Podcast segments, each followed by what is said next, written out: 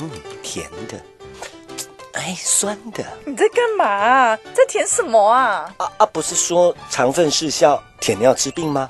我试试看，我有没有生病啊？嗯，怎么是辣的？哎，我很严重了吗？哇哩嘞，嗯汤哦。酸辣汤节目带您了解疾病的所有内幕。哎，酸酸辣辣的是什么病啊？嚯、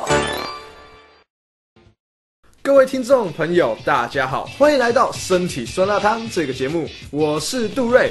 在节目的开头，想先和各位听众分享一部电影，叫做《他不怪，她是我妹妹》。这部电影的主角叫做 Niki，她患有 ADHD 注意力不足过动症。妈妈因为身体状况不佳，因此将 Niki 送至哥哥比利家。因为 Niki 的症状会让他有些行为和正常人不一样。曾经比利对妹妹产生排斥，认为 Niki 很奇怪。但到后来认真去理解妹妹的疾病，哎，杜瑞，我有看过这部电影，这是一部非常感人的电影。除了完整展现 ADHD 疾病症状，也探讨了许多我们没有想过的问题。其实不只是在电影中，我觉得更多时候这种状况就发生在我们周遭。可是我们平常不会去特别去注意。不过我真的难以想象他们是如何度过的，以及克服一切。哎呦，没错，小郑，没想到你这么少看电影的人，竟然有看过这出耶！偷偷跟你说哟，我今天有特别邀请到本身患有 ADHD 的患者，来为我们分享他的一些生命经历哦。我们一起邀请听众进入身体酸辣汤吧。在这之前，我们先来听一段音乐。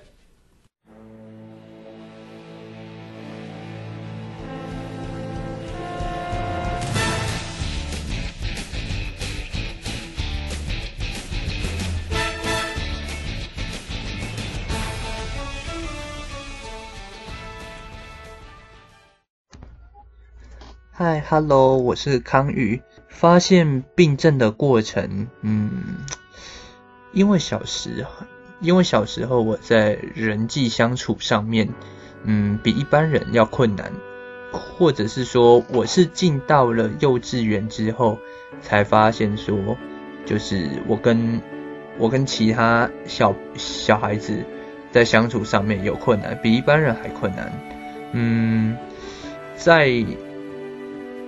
在那个时候，在那个年代的儿少教育还没有对于霸凌进行霸凌和智商进行太多资源投入了，所以我从我从比较早的时候就被就被师长认定说我是一个比较呃用他们那个时候的词汇就是有病的小孩，对，那么然后后来就是，然后后来就是。那个母亲带我去台大医院儿童心理卫生那一嗯那一门诊去去做鉴定啊，然后后来被诊断出来患有 ADHD，但是那个时候那个时候做的测验，那个时候医生是跟我讲说，我应该不止 ADHD，就是我可能。也有亚斯伯格类似的并发症，但是 ADHD 它是包含但不限于。我比较着重在治疗的在于 ADHD 的部分。那么 ADHD 会有哪些症状呢？第一个就是情绪易怒，第二个就是冲动，第三个就是粗心。它比较多 ADHD 不是过动症，它应该比较多是不是注意力不集中？学习上面的困难，就是比如说，呃，就比如说一个桌上除了书之外，呃，照理说一般人都可以在桌上安静的读书，但是如果说我是，嗯，如果说我书桌旁边有一支笔的话，一一般人会拿来，呃，拿它来当写写作业的工具，我可能会拿起笔开始玩。假装说它是一把宝剑或是一把长枪什么之类的，然后就开始玩耍。如果说桌上有其他东西的话，橡皮擦的话，那我那些同样都可以玩起来。反正就是有其他足以让我分心的事情、人、事物，那么我的学习就是会比一般人来的困难。那么医生要要建议我怎么做治疗？嗯，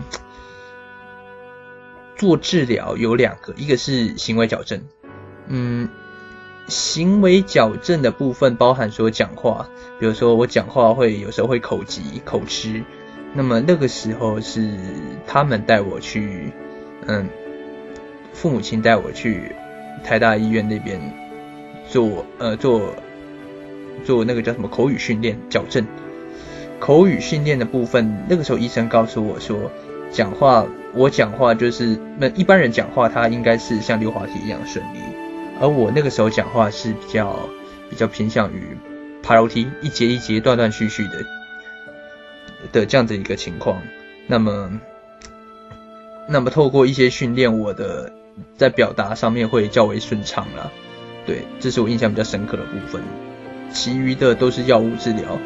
药物治疗有利他能、专司达，依照不同的级别、不同的状况吃不同的药，在药效还有时效上面也会有所不同。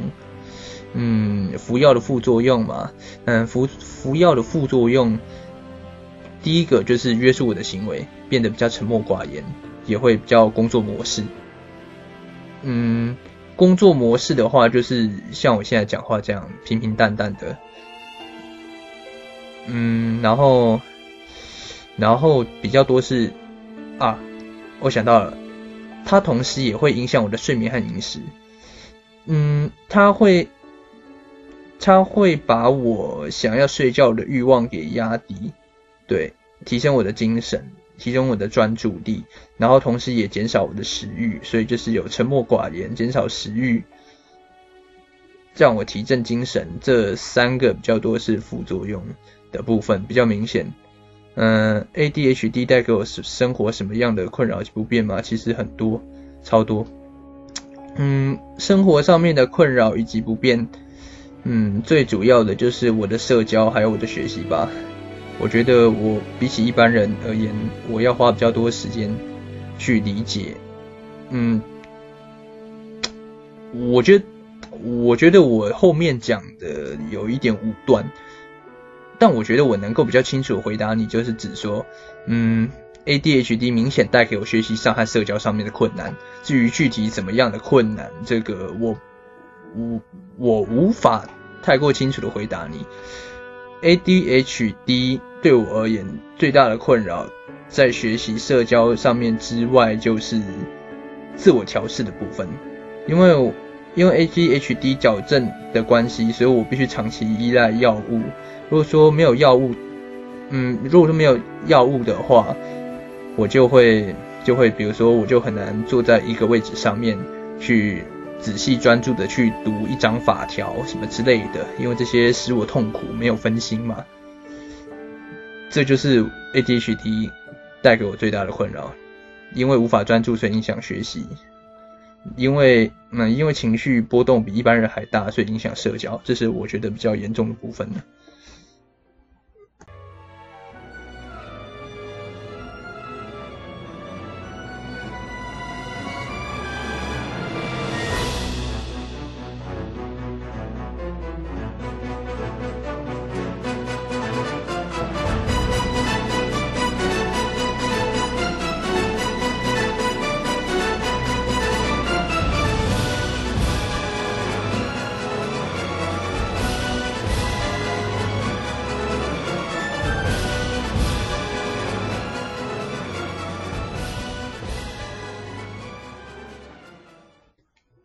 好，接下来我们进到病患经验与感受。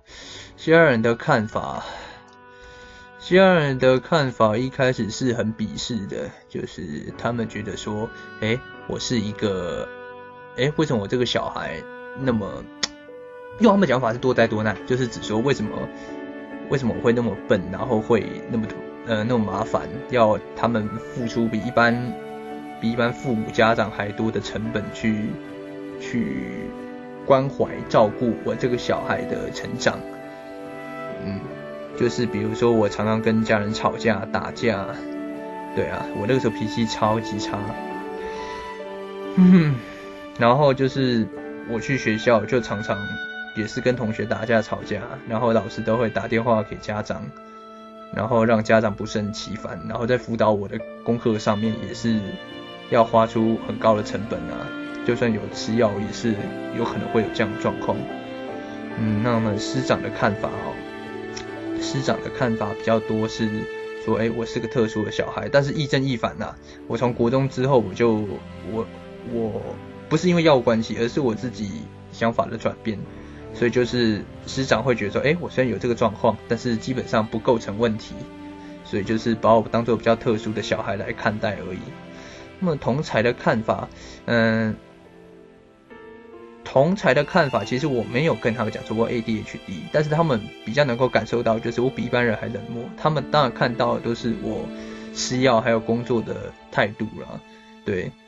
嗯，异样眼光如果有的话，就是说，哎，为什么这个人都不讲话？为什么这个人都沉默寡言？为什么这个人都讲话严肃，不好亲近？对啦，这就是我跟一般人不同的地方。ADHD 对现在生活有影响吗？现在有啊，像嗯，现在是还比较还好，但是仍然会有。嗯，我觉得吧，我应该这样讲。ADHD 现在对我而言已经没多少的负太大负面影响，但是我觉得如果我吃药的话，我能够进到一百二十分状态。对，这讲一个讲一个比较 比较类似作弊的话，我感觉我吃了这个药之后，我的能力会比其他同才再多上二到三十分，因为以前这二到三十分是补足我七十分的部分。七十分到一百分，但我现在我觉得我是一百再加上一百二、一百三。如果说面对比较重要事情或平常上课的话，我会倾向吃这个药。一来它，呃，一来我就不用去跟平平常的同学一样去负担一些一些，比如说分心的成本，我不用。我只要吃了这个药，我就可以进到全神贯注的状态。然后随着长大时间是否有改善？当然有啊，就是我刚刚所讲的部分呢。嗯。然后现在是否依然有在服药？有，我前面回答过了。我我我到我到今天还是有在服药。想对听众说的话，嗯，因为我自己不止 ADHD，我有很多症状。我觉得，我觉得如果我要跟大家讲的话，比较多是说，每个人生来就是与众不同。其实你的症状或明明显或不明显，或是别人得不得知。它都会影响到说人家对你的评价，因为你不管如何，你就是你，你违背了对方传统认为的正所谓的正常人呐，你从一开始就注定了你，你不会是平平安安的顺顺利利的一个人。我自己我自己也是因为这个症状吃到不少苦头，不管是说被霸凌啊，被排挤啊，或者是说学习上面的困难啊，因为我自己爬过。爬过这些泥泞和沼泽，所以我更加知道说，嗯，建立平常心态它非常重要。就是你第一个就是你要能够约束自己，第二个你要相信自己，第三个我觉得比较多就是要接受自己跟一般人所有不同的地方。就嗯，就比如说你必须认识到说，哎，自己就是有这个症状，那么你要乖乖的吃药，你要。你要尽力的去改善它，那同时你又不可以百分之百都依赖药物，因为毕竟你是个人，药物不可能陪你一辈子，自己的命运要掌握在自己手里。此外，就是如果你如果说你跟我是一样的人，有着比较特殊的状况，那么我觉得说，就第一个接受自己之外，你能够融入群体就融入群体，如果你无法融入群体，其实可以。其实可以跟我一样，因为我高中的时候，我高二以后我就选择了自学。其实自学之后，因为我是自己的一套模式，还有我自己很清楚自己要什么，所以我反而能够说脱离体制外之后，能够获得更好的学习。那当然说，我大学之后就又回到了这个体制内嘛，就是所谓的竞争体制之内。但是我觉得，如果说如果说你自身比较特别的话，你接受自己，并且选择一个跟你要勇敢的做出完全不同的抉择，耽误个几年没关系。但是我觉得，呃，我觉得学历和课可以重修，但是你人生不能重来。你必须时时刻刻清楚自己的症状，了解自己的状况，并且做出相对较好的决定。你也不要恐惧改变或是转换跑道，因为这些，因为这些耽误的几年。在你人生之中，只不过就是一瞬间而已，没什么了不起的。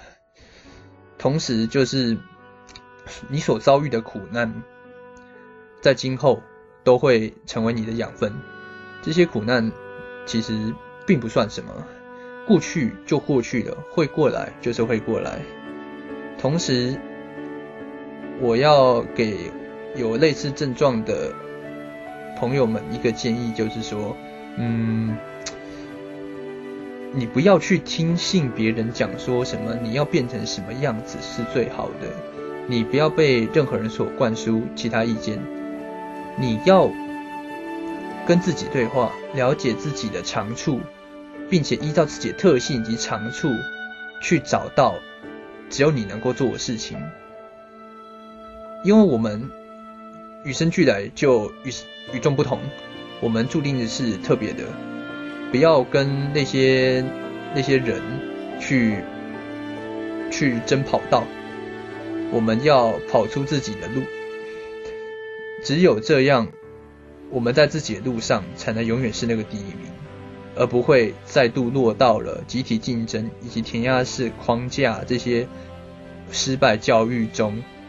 把自己定义为失败者，然后自怨自艾，这不是我们的路。我们的路就是自己去开辟荒野，往前走。你所每你所踏的每一个印子，那才是你的路。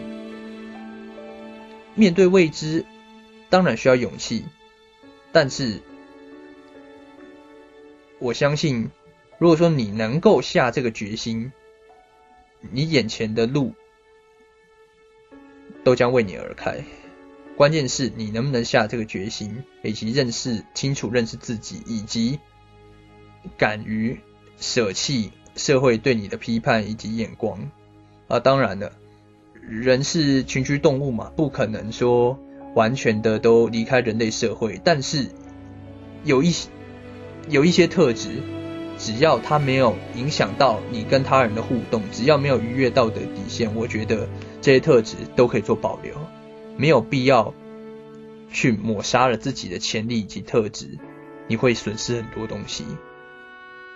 我再说一次，千万不要去抹杀自己的特质，迎合别人，除非你的特质严重的影响你的生存，或是使大多数人都不开心，不然的话，没有必要去责怪自己，接受自己。以及勇敢的下改变的决心，你的路会跟别人不一样。谢谢。我们先谢谢康玉愿意在节目中和我们及听众们分享自己的故事，谢谢你。其实我以前对 ADHD 这个病症比较不了解，但我有注意到以前学校同学好像也有这样的症状，对他们我可能会比较不会去接触，所以更不了解他们的行为状况。在听完康玉德先生说法，真的有能够比较了解。